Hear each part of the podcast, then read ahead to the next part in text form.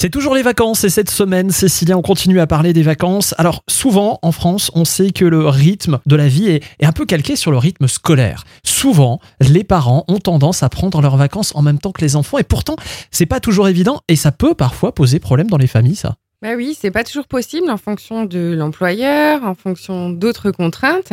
Et c'est vrai que euh, là, on croise de plus en plus de gens en cabinet qui viennent nous voir et qui consultent parce que justement, bah, ils ont des difficultés par rapport au regard des gens, par rapport à leur mode de garde. Et il faut savoir que ben il y a énormément de parents qui travaillent pendant les vacances et que c'est pas toujours possible de prendre les vacances en même temps que les enfants. Et je pense qu'il faut vraiment pas culpabiliser par rapport à ça. Au contraire, euh, en cette journée du compliment, ben, complimentez-vous d'avoir le droit de travailler, de pouvoir travailler, d'avoir cette chance de travailler.